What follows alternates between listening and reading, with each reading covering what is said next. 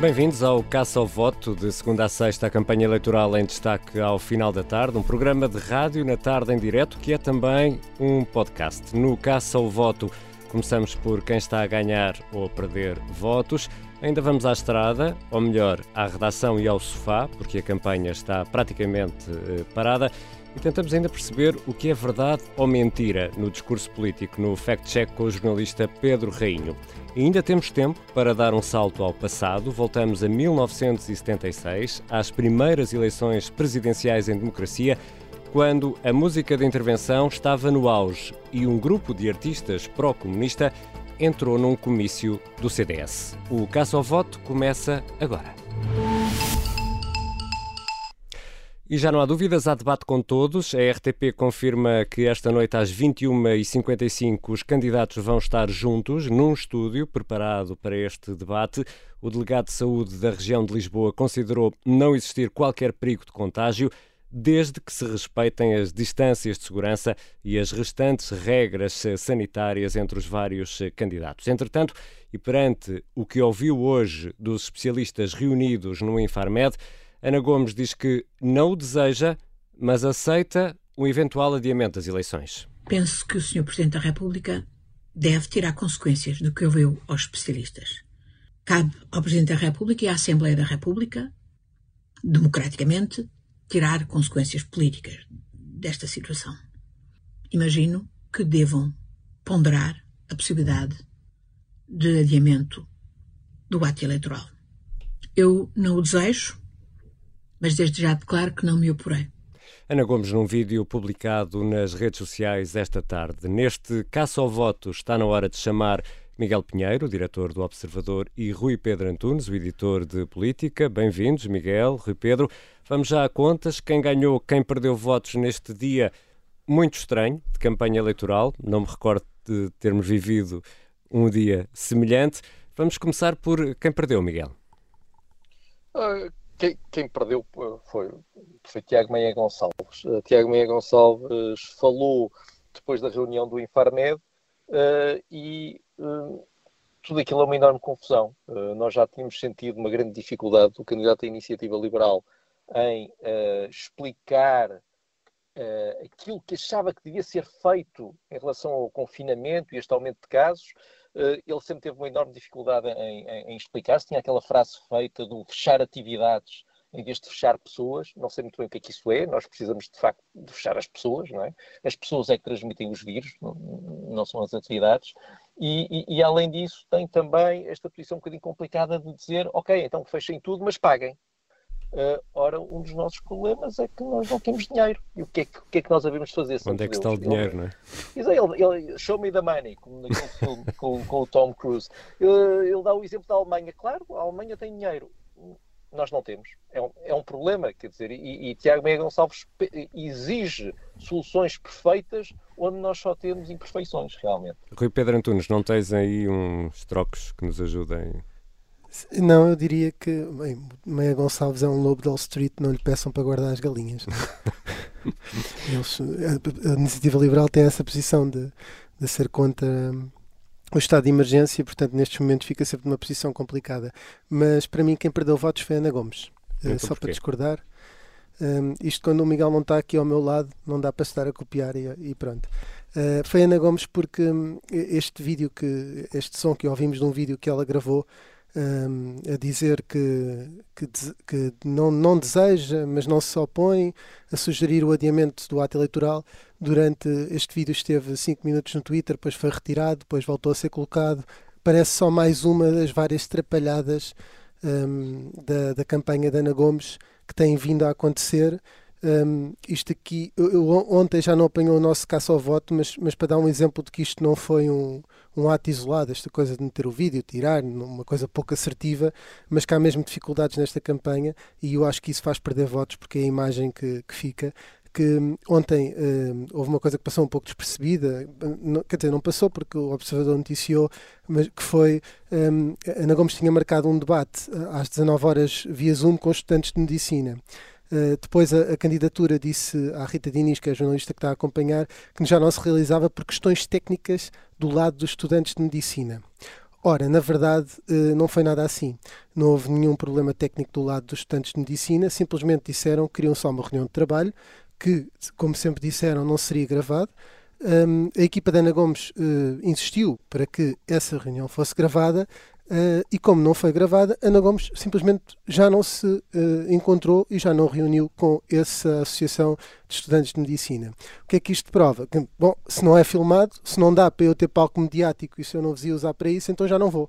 Ora, a candidata que, se, que concorreu, porque recebeu uma carta do Pedro Limões de 18 anos, que é pela juventude, que é por ouvir os outros, ainda por cima estudantes de medicina, que um dia vão combater esta pandemia ou, outra, ou outras uh, não se percebe, não é? No fundo, Epá, uh, acho que isto não, faz... Rui Pedro, não nos atire já com mais pandemias para cima, ainda, deixa lá acabar isto.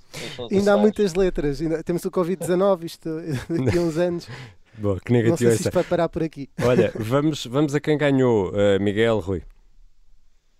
Bom, eu, apesar de tudo, e para manter a discordância, acho que independentemente das trapalhadas, das trapalhadas e destas histórias mal, mal contadas da campanha de Ana Gomes, a verdade é que ela tem razão.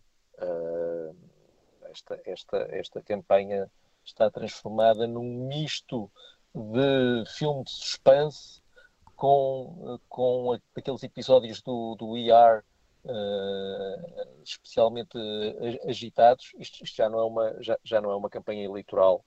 Uh, já ninguém, ninguém está a falar das ideias dos candidatos, ninguém está a falar de política, ninguém está a falar do próximo mandato presidencial, já estamos todos com a cabeça no outro lado e no dia 24 será preciso um, um enorme um enorme heroísmo cívico para as pessoas saírem de casa para irem, para irem votar. Ó oh Miguel, não, como dizia o outro, não se esqueça do que estava a dizer, porque quero voltar a isso já já a seguir. Deixa-me só ouvir um, aqui do Rui Pedro Antunes quem ganhou. Para mim não foi Ana Gomes, não é? Um, neste, para mim, quem ganhou votos foi, em primeiro lugar, o Carlos Daniel, porque vai haver debate hoje à noite. Em segundo lugar, eu acho que foi Marcelo Rebelo de Sousa. Porque... Mas o Carlos Daniel ainda não é candidato, Pedro. não é, não é. Mas também, eh, se, eu sei que isto é daquelas séries que a segunda temporada é melhor que a primeira, mas eu bem me lembro Estás a lançar passado, a candidatura de Carlos Daniel. terem aldrabado algumas vezes e darem quem ganhou votos, Mário Centeno, também não era candidato e coisas desse género. Portanto, essa, essa tina aqui em cima de mim, não. mas eu diria que foi Marcelo Rebelo de Sousa, porque hum, estes testes uh, negativos permitem-lhe, de alguma forma, pelo menos não ficar isolado até ao fim da campanha. E por muito que pareça que ele quer isso, eu acho que ele tem, tem mesmo preparado para o final da campanha uma, umas idas ao Porto, a Celurico, um, uma, uma, parte mais apoteótica uh, e mais humana da campanha, com mais presença, não sei se na rua, mas com alguns eventos que ele ainda há de preparar, e isto podia-lhe atrapalhar isso. E a ausência total também não é bom para Marcelo Rebelo de Sousa e para o resultado que ele quer ter. E portanto eu acho que ao voltar ao jogo, e mesmo hoje participando no debate, tudo isto o favorece apesar de tudo. Mesmo que ele pareça ter pouca vontade para a campanha, uma coisa é ter pouca vontade, uma coisa é desaparecer completamente do plano mediático. E por isso eu acho que foi ele quem ganhou votos. Deixa-me pegar aqui naquilo que o Miguel Pinheiro estava a dizer e perguntar-te uh, diretamente: seria prudente adiar estas eleições? Uh, eu acho muito difícil adiar as eleições nesta altura, uh, mas mesmo aí há, há, há um ponto que é Ana Gomes ou quer adiar ou não quer. Uh, e eu acho que mesmo aí, sendo uma coisa tão, tão, tão difícil, porque parece que os outros candidatos não estão para aí virados, eu acho que ela tinha que ser assertiva e não devia ter medo, não é? Pôr um vídeo, tirá-lo 5 minutos depois, não sei se foi essa a razão, se foi outra vez uma razão técnica, uh, azar uh, dos Távoras. Agora já não dá para culpar os estudantes de medicina desse erro técnico do vídeo, não sei se a culpa também será deles, mas eh, há aqui, há aqui um outro ponto que é, eh, ela, não, ela diz a certa altura, ah, não desejo, mas não me apurei. Mesmo a única pessoa que defende o adiamento das eleições, o único candidato diz que não o deseja, então pelo menos que fosse mais assertiva. Uh, e por isso eu acho que neste ponto, sim, seria desejável adiar as eleições. Sim, ainda bem que há alguém que diz qualquer coisa sobre isso, mas Miguel. mesmo assim não o diz de uma forma assertiva. Miguel Pinheiro. Uh, André Ventura também já disse que não, que não se oporia, aliás, até está convencido que quanto mais tarde forem as eleições, mais votos terá. Por isso já vamos, já vamos em dois. Uh, mas o, o, André Ventura não disse bem isso. Disse basicamente: adi, quanto mais adiarem, mais eu ganho. Adiem à vontade. Foi um bocado com, com soberba e com, e com, com fanfarronice. Não foi uma sim, coisa de sim, andar sim, a pedir. Mais basófia. Foi, foi. Foi mais, foi, foi mais basófia. Não, atenção, e eu acho que isso não vai acontecer. Não, é? não, não, não, não, vai acontecer, até porque uh, à medida que o tempo passa, este domingo não nos devemos esquecer que já vamos ter uh, uns quantos milhares de portugueses a votar uh, por antecipação, e então a partir do momento em que, em que tivermos votos, votos depositados em urna, torna-se muito mais complicado haver um, um adiamento das eleições.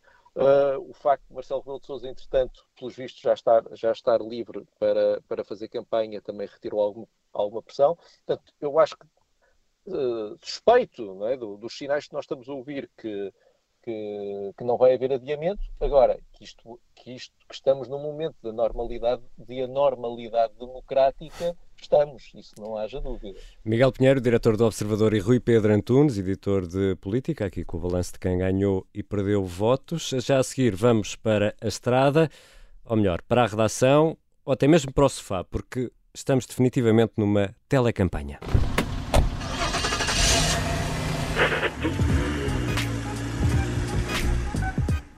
E neste caça ao voto, vamos ao encontro dos jornalistas do Observador que acompanham as caravanas eleitorais. Próxima paragem, o sofá da Inês, é mesmo assim, o sofá da Inês, a Inês André Figueiredo, que está a acompanhar a campanha de Marisa Matias, que hoje participou na reunião do Infarmed, gravou um vídeo e vai ao debate porque está negativa. Inês, antes de tudo, estás confortável no teu sofá?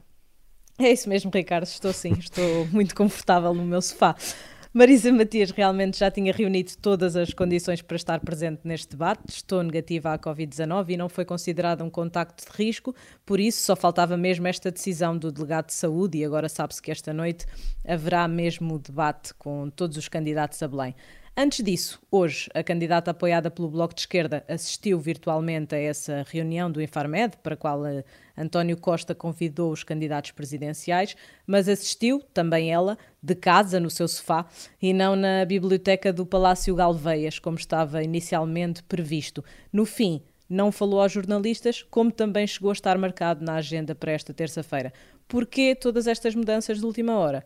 Porque a campanha de Marisa Matias esteve suspensa durante todo o dia, depois de se saber do teste positivo de ontem à noite ao presidente Marcelo Rebelo de Sousa, com quem Marisa Matias esteve no debate no passado dia 2 de janeiro. Logo soube desta notícia, a candidata ligou para a linha de saúde 24, falou com as autoridades de saúde e não foi de facto considerada um contacto de risco. A candidata diz nesse mesmo vídeo que divulgou esta tarde que teve a informação de que, passo a citar, pode continuar com a vida normal. Ou seja, Inês, com este ok, a campanha continua. É isso mesmo. O teste negativo uh, faz com que Marisa regresse à estrada já amanhã e logo com um dia bem cheio para Marisa, para Marisa Matias. Aliás, não é pela estrada, é mesmo de avião, porque Marisa Matias tem duas iniciativas de manhã na Madeira, uma à tarde nos Açores e no final do dia ainda tem uma entrevista à RTP Açores. O teste que Marisa Matias fez ontem à noite, aliás, ainda antes da notícia de Marcelo, foi mesmo para ter autorização para fazer estas viagens às I, ilhas. Inês, estamos sempre a contar quilómetros aqui neste caso ao voto. Não vou saber qual é, não quero saber qual é a distância entre o teu sofá e a cozinha, mas eh, quantos quilómetros já percorreste nesta campanha? Pois, realmente hoje o conta quilómetros não aumentou nada. uh, Marisa Matias parece que estava a prever isto porque logo no primeiro dia fez quase 40 quilómetros em poucas horas. Começou de manhã em Almada, foi até Abrantes e ainda regressou a Lisboa no mesmo dia. Feitas as contas, só nesta viagem para estar com ambientalistas no distrito de Santarém foram quase 150 quilómetros para cada lado. Obrigado Inês. Inês André Figueiredo, jornalista do Observador que está a acompanhar a campanha de Marisa Matias, apoiada pelo Bloco de Esquerda.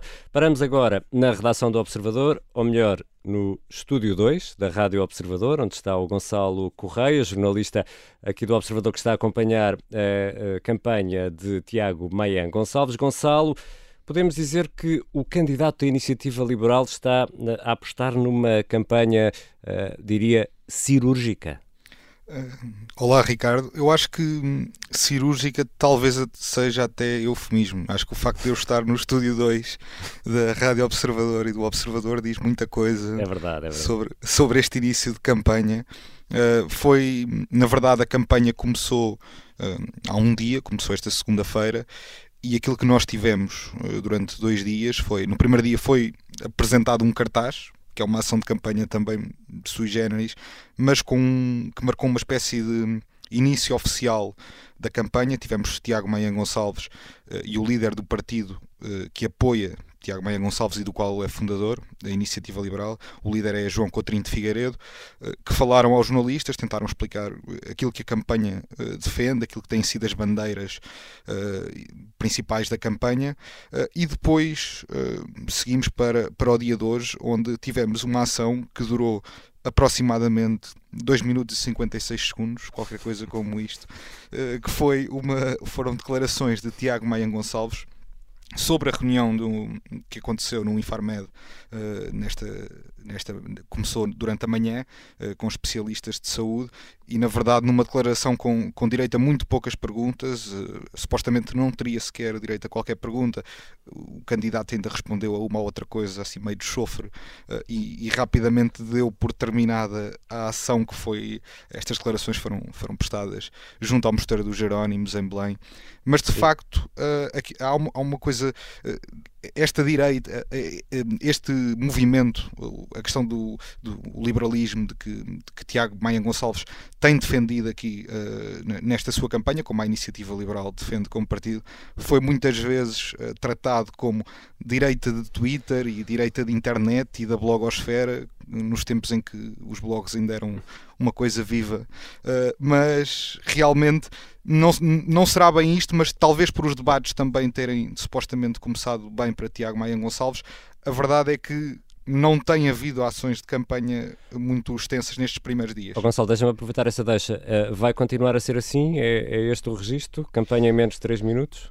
Uh, Esperemos que não, eh, ainda não sabemos bem, porque o Tiago Maia Gonçalves, o candidato da Iniciativa Liberal, disse uma, disse uma frase num, num dos debates e que tem reafirmado e, e, a qual ficou um bocadinho colado, que é não vamos fazer nada que não seja permitido ao comum dos cidadãos. Ora, nós não ficamos a perceber ainda se Tiago Maia Gonçalves se refere ao, ao, cidadão que vai ficar em casa confinado, inteiramente confinado em teletrabalho ou, ou, sem poder sair de todo, ou se está a falar do cidadão comum que vai continuar a ter de sair porque uh, trabalha numa fábrica, ou trabalha num supermercado, ou trabalha num serviço Vamos ter... essencial. Vamos ter de esperar pelo, pelos próximos dias. Vamos aos quilómetros, uh, uh, Gonçalo. Olha, eu, eu, Ricardo, eu contei os quilómetros entre a redação do Observador e os locais uh, onde também, também aconteceram... podem ser viagens de metro, vê lá. Exato, exato. Onde aconteceram estas, estas duas ações, segunda-feira e terça-feira, e temos uh, a portentosa quantia soma de 28,8 quilómetros. Menos de 30 quilómetros, menos de 3 minutos. Gonçalo Correia, jornalista do Observador, que está a acompanhar a campanha de Tiago Maia Gonçalves. Já a seguir, fact-check e o regresso ao confinamento e logo depois do fact-check, a história dos cantores de intervenção que se enganaram e foram parar a um comício do CDS em 1976. Bem-vindo, Pedro Rainho. Olá, tudo bem? O coordenador de fact-check do Observador. E hoje, Pedro, vamos falar de uma declaração de Tiago Maia Gonçalves sobre o regresso do confinamento generalizado. E a pergunta é, Pedro, é verdade que o Primeiro-Ministro e o Presidente da República defenderam que o país não pode voltar a um confinamento semelhante àquele que tivemos em março? É, isso foi o que Tiago Maia Gonçalves disse logo no, no primeiro dia de campanha.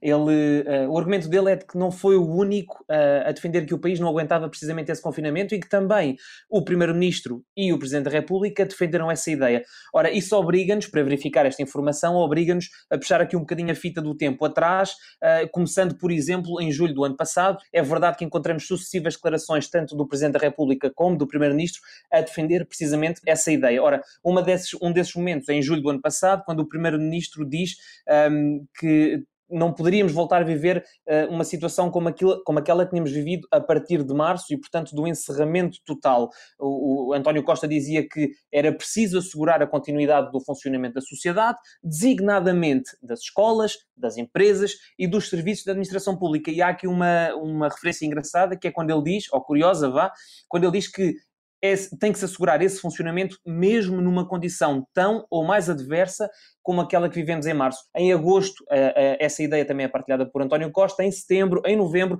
sucessivas vezes o Primeiro-Ministro vai defendendo que não podemos regressar a março. E Marcelo também terá dito, no mesmo dia, em, em julho do ano passado, dia 15 de julho, quando António Costa defendia essa ideia, Marcelo vinha alinhar a sua posição pela do Primeiro-Ministro e dizia que seria muito difícil voltar a repetir o confinamento e, portanto, era preciso encontrar fórmulas para seguirmos um caminho diferente.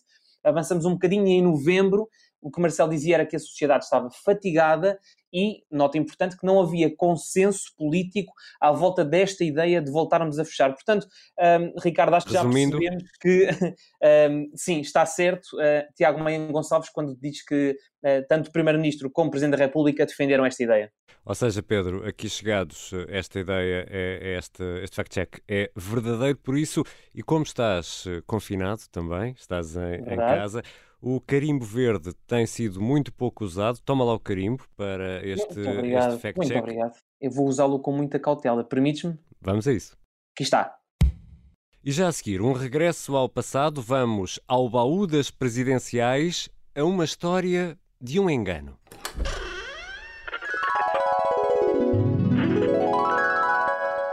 Estamos em 1976, o ano das primeiras presidenciais em democracia. O single estrangeiro mais vendido em Portugal nesse ano foi Fernando, do Zaba. A canção é uma conversa entre dois revolucionários, veteranos da guerra entre o Texas e o México.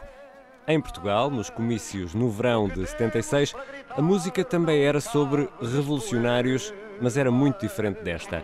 A jornalista Inês Ameixa leva-nos à candidatura do comunista Otávio Pato e ao dia em que os cantores revolucionários se enganaram e entraram num comício do CDS. A cantiga é uma arma e era uma arma poderosa em 1976.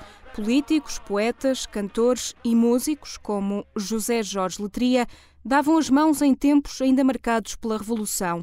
O empenho era tal que um dia os artistas de esquerda acabaram por bater à porta de um comício do centro-direita. Entrávamos num, num cine-teatro e pronto, com a rapidez e com a pressa, com a, a falta de condições, de, e quando entrávamos do, do recinto da sala percebemos que havia ali uma iniciativa ligada ao CDS e rapidamente saímos antes de sermos agredidos pode haver um confronto que nesta altura era quase uma inevitabilidade, as pessoas estavam muito radicalizadas politicamente. José Jorge Letria, poeta, escritor e jornalista, lembra a importância dos artistas nas campanhas dos candidatos à presidência. Não se pode contar essa história, nem a história da transição da ditadura para a democracia, da consolidação da democracia, sem se falar do papel dos cantores. E nesse ano de 1976 houve um momento de especial união entre os cantores de intervenção e a política. A 12 de junho desse ano, milhares de apoiantes do comunista Otávio Pato marcaram presença num comício em que se defendia a ideia do voto útil. Quem esteve na Alameda Afonso Henriques, nesse verão, assistiu a palavras de ordem e a um concerto de canto livre com Fernando Tordo, Carlos Mendes e José Jorge Letria. E recordo-me perfeitamente dessa sessão e desse comício, no meio dos outros em que estive presente, a canção como instrumento de combate político e ideológico estava presente em todas estas atividades, comícios e fora dos comícios. José Jorge Letria é o autor desta A Vitória é Difícil, mas é Nossa, uma das canções mais populares dos comícios desses anos. Em 1976, Ramalho Yanes venceu as eleições presidenciais à primeira volta com 61,6% dos votos. Otávio Pato ficou em quarto e último lugar, com 7,6% dos votos. Em 1976, a canção estrangeira mais ouvida em Portugal foi este Fernando, do Zaba.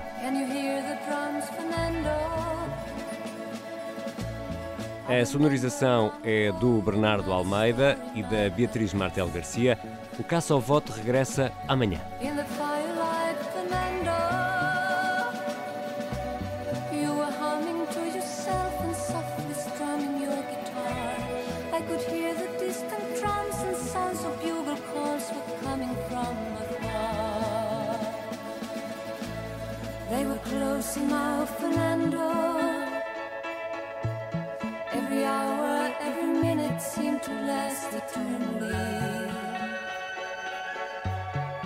So afraid, Fernando. We were young and full of life, and none of us prepared to die. And I'm not ashamed to say the roar of guns and cannons almost made